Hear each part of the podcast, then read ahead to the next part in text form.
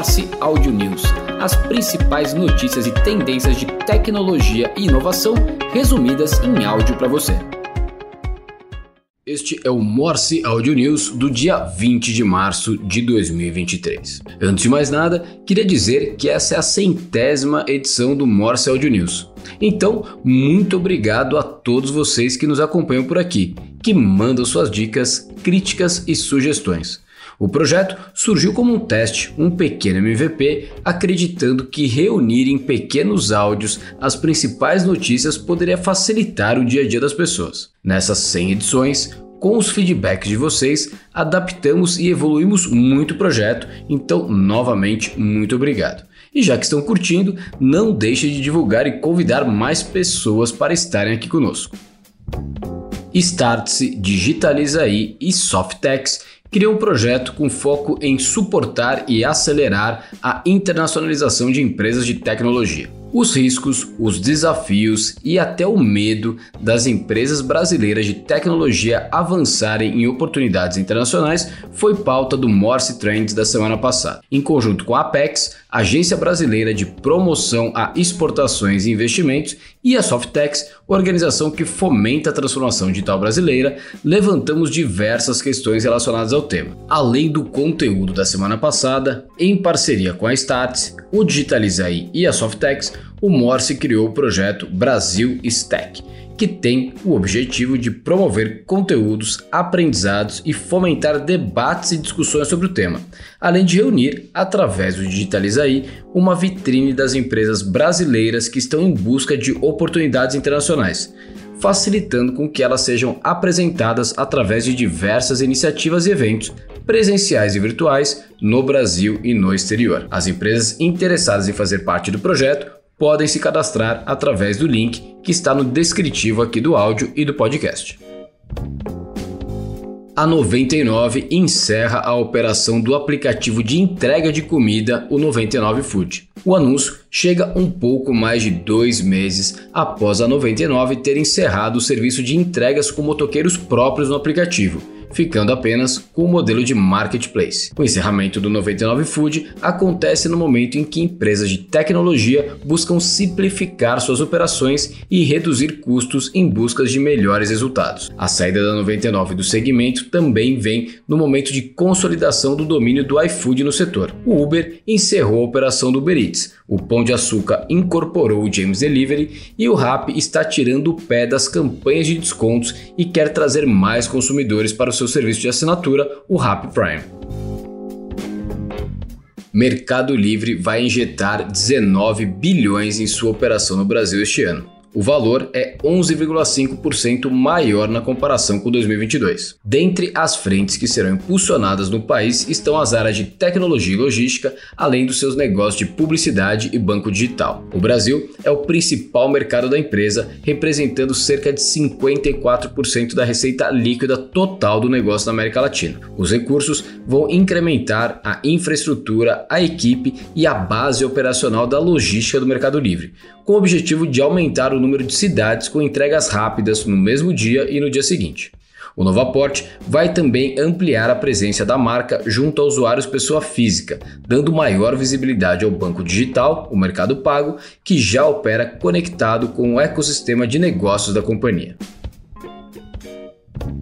A Tableau da Salesforce anunciou o lançamento de sua plataforma corporativa Tableau Server, que pode ser executada localmente ou na implantação de nuvem privada virtual de uma organização. A Tableau é geralmente utilizada como uma tecnologia de análise de dados que ajuda os usuários a obter insights a partir dos dados. A nova atualização, chamada de 2023.1, integra recursos aprimorados para ajudar as organizações a se conectarem a dados, incluindo um recurso de mapeamento que foi projetado para facilitar a execução de análises em qualquer fonte de dados. Agora, também há uma integração mais profunda com o aplicativo de mensagens, o Slack, que também é da Salesforce, em uma tentativa de ajudar os usuários a se beneficiarem da análise de dados diretamente no Slack, que recentemente, inclusive, divulgou sua integração com o ChatGPT.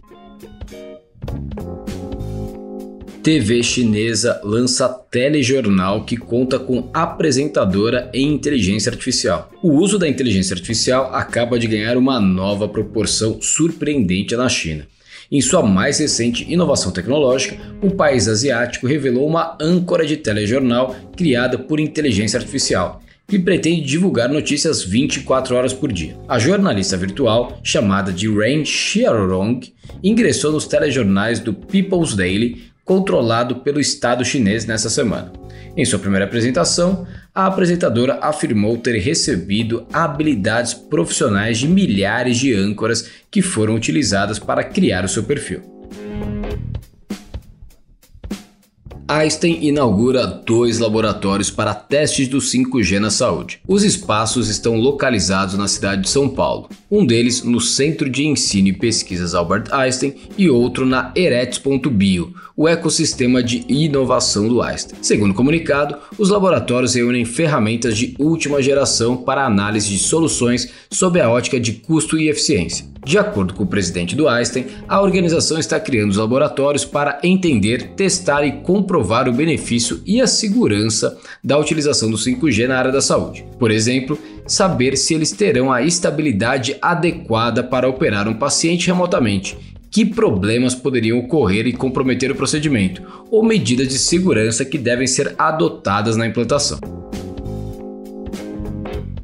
Microsoft integra ChatGPT ao Word, Excel, PowerPoint e outros programas da Microsoft. Os recursos de inteligência artificial generativa poderão ser utilizados em programas da companhia, além do Outlook, Teams e outros, como uma forma de ajudar na criatividade e produtividade. No Word, por exemplo, será possível gerar um primeiro rascunho de um texto a partir de anotações feitas sobre uma reunião, cabendo ao usuário apenas revisá-lo e editá-lo. Já no PowerPoint, a inteligência artificial poderá ajudar a criar apresentações por meio de prompts, adicionando conteúdo de um documento. No Excel, será possível analisar tendências e criar visualizações de dados com um formato profissional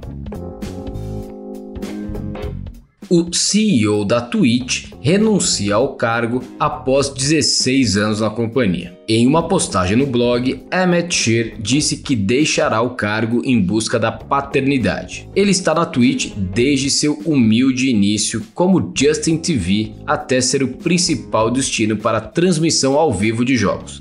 Em 2014, Emmett desempenhou um papel fundamental na venda da empresa por quase um bilhão de dólares para a Amazon. Desde então, o Twitch se tornou um poderoso gigante cultural em jogos e muito mais. Aqui no Morse já tivemos a oportunidade de conversar com o Felipe Chaves, que encabeça as operações da Twitch aqui no Brasil. Se vocês perderam essa, recomendo clicar aqui no link do descritivo ou buscar na sua timeline. Meta lança dos Estados Unidos o plano de assinatura de verificação de contas no Instagram e Facebook. Lançado na sexta-feira, dia 17, o plano de assinatura para verificação de contas no Instagram e no Facebook, chamado de Meta Verified, custa 11 dólares e 99 centavos por mês na web e 14 dólares e 99 centavos por mês no celular. Em um primeiro momento, a ferramenta estava sendo testada na Austrália e na Nova Zelândia. A solução foi anunciada no fim de fevereiro e pessoas interessadas podem entrar na fila de espera para se inscrever no serviço. Os assinantes do Meta Verified não poderão alterar o nome do perfil, foto, nome de usuário ou data de nascimento. O Meta Verified vem com adesivos exclusivos no Facebook, Instagram Stories e Facebook Reels, além de 100 estrelas por mês no Facebook para que você possa mostrar seu apoio a outros criadores. Microsoft anuncia parceria com Ubitus para jogos em nuvem. Phil Spencer, chefe do Xbox, publicou por meio de suas redes sociais que firmou parceria de 10 anos com a Ubisoft. E claro, o foco é principalmente sobre os jogos da Activision Blizzard. Segundo ele, Microsoft e Ubisoft, fornecedora líder de jogos em nuvem, assinaram uma parceria de 10 anos para transmitir jogos do Xbox para PC, bem como títulos da Activision Blizzard após o fechamento da aquisição. Walmart investe 200 milhões de dólares na gigante indiana de pagamentos móveis PhonePe. A rodada em andamento avalia a empresa com sede em Bengaluru em 12 bilhões de dólares pre-money. A startup diz que planeja arrecadar até 1 bilhão como parte da rodada em andamento. Em uma avaliação de 12 bilhões, a PhonePe é a startup fintech mais valiosa da Índia. Ela compete com o Google Pay e a Paytm, que está atualmente avaliada em quase 5 bilhões de dólares. A PhonePe domina as transações da UPI, uma rede construída por uma coalizão de bancos de varejo da Índia. A UPI é a maneira mais popular que os indianos fazem transações online e processa mais de 8 bilhões de transações por mês. O PhonePe e o Google Pay do Google atualmente processam mais de 80% de todas as transações da UPI. E estas foram as principais notícias do Morse Audio News de hoje. Mais uma vez, obrigado por estarmos juntos comemorando a nossa centésima edição. Fico muito feliz, continue mandando aqui as dicas e sugestões e não deixe de compartilhar o Morse Audio News. Obrigado e até quinta-feira.